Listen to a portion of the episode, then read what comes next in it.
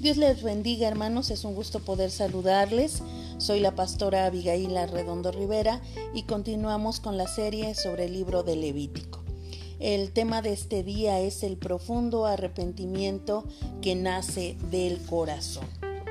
Y la palabra de Dios en Levítico del 1 al 13 dice de la siguiente manera, si alguno pecare por haber sido llamado a testificar, y fuere testigo que vio o supo y no lo denunciare, él llevará su pecado.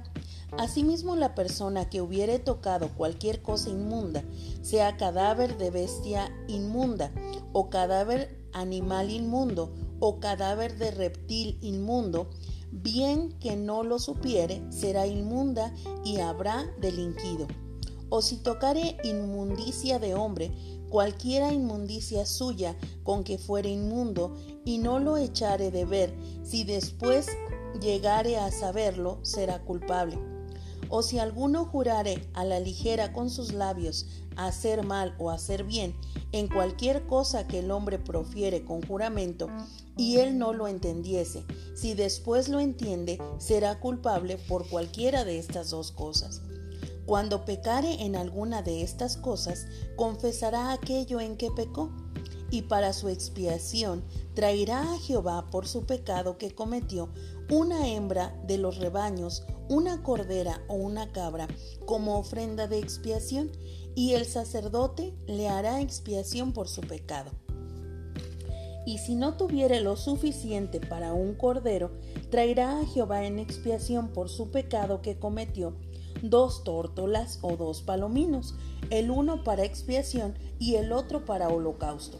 Y los traerá al sacerdote, el cual ofrecerá primero el que es para expiación y le arrancará de su cuello la cabeza, mas no la separará por completo, y rociará de la sangre de la expiación sobre la pared del altar.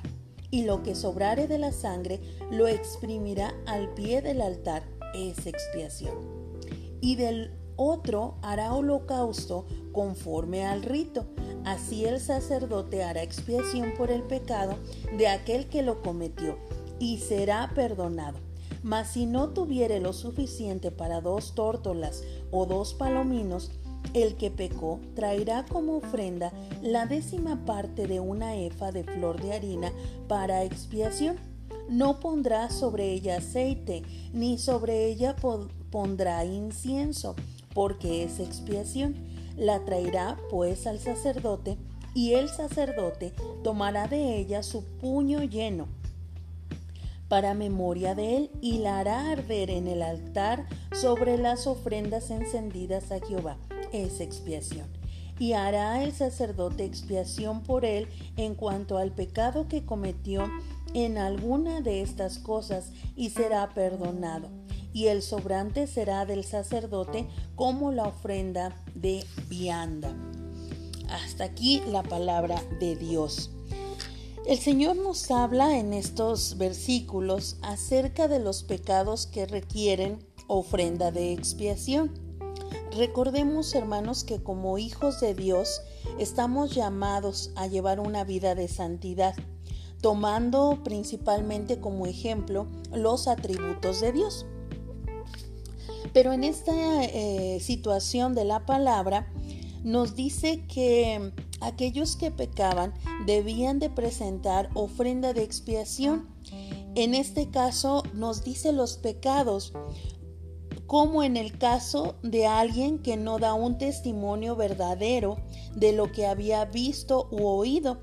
Asimismo, la persona que había tocado algún cadáver de animal inmundo o alguna inmundicia humana, habiéndose dado cuenta de ello o no, como también aquellos que habían jurado a la ligera y no lo habían cumplido. La razón principal por la cual debían de ofrecer ofrenda de expiación era para mantener la santidad del pueblo escogido de Dios. Aunque hubieran pecado sin darse cuenta y después llegaban a saberlo, ellos tenían la obligación de confesarlo y presentar ofrendas de expiación. Nosotros como hijos de Dios estamos llamados a mantener una conciencia pura y honesta delante de Dios y delante de los hombres. La pregunta para nosotros hoy es, ¿tenemos una conciencia limpia ante Dios y los hombres?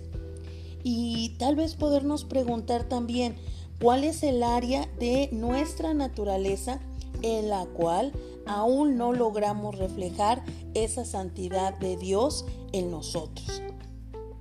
Es importante que reflexionemos en estas preguntas. Posteriormente el texto bíblico nos sigue hablando acerca de las ofrendas, pero estas van a variar según la situación en que se presenta. Dios conoce a cada uno de sus hijos y Él establece sus leyes de ofrenda para expiación. En este caso, la persona de escasos recursos puede presentar a Jehová dos tórtolas o dos palominos, una para la expiación de sus pecados y la otra para el holocausto de consagración a Dios. La persona en extrema pobreza que no tiene suficiente para tórtolas o palominos puede reemplazarlos con ofrenda de harina en este caso la décima parte de una efa, que quiere decir 22 litros de flor de harina. Y tenía que tener una característica, sin aceite ni incienso. Sin derramamiento de sangre, recordemos, no hay remisión, pero Dios permitió que la ofrenda pudiera ser de harina. Era una consideración muy especial de parte de Dios en este caso para los menos o, los más desfavorecidos, en este caso los pobres. Tanto los ricos como los pobres, todos necesitan ser redimidos de sus pecados. Una pregunta importante, hermanos. ¿Cuándo hemos visto la mano de Dios en donde vemos que Él conoce nuestra situación y considera cómo estamos? preparamos con dedicación la ofrenda que entregamos a Dios aún a pesar de las dificultades económicas que estamos viviendo actualmente? Es importante reflexionar en esto, hermanos, porque si no solamente lo pasaremos como una lectura más. Y no es el propósito, sino el propósito es reflexionar cómo nuestra vida si verdaderamente la estamos consagrando a Dios o no. Y uno de los puntos importantes es cuando nosotros pecamos, inmediatamente vamos hacia el arrepentimiento y pedimos perdón a Dios para andar nuevamente en esa santidad. Y bueno, quiero hacer una lectura especial de un libro llamado La imitación de Cristo. Y dice así, si desea alcanzar el crecimiento espiritual, tenga siempre temor a Dios y arrepiéntase de corazón. Como no sabemos cuán frívolo es nuestro corazón y como seres con tantas carencias, no podemos sentir la tristeza del alma cuando realmente tendríamos que llorar. Más bien nos reímos como si no pasara nada. Es feliz el que puede dedicarse a reflexionar piadosamente acerca de sí mismo, traspasando todos los obstáculos que vienen de una mente distraída. Es feliz aquel que niega todo lo que ensucia o hace abstinencia de conciencia. No se mantenga ocupado en las cosas de otras personas y antes de amonestar al amigo, amonéstese a sí mismo. Además, no se entristezca porque otras personas no le hayan, no le han, perdón, ofrecido bondad. Es más, tenga cuidado de no poder actuar con seriedad cuando esté junto a un siervo de Dios o a una persona de fe verdadera. El hombre conoce la tristeza cuando más se discierne integralmente a sí mismo.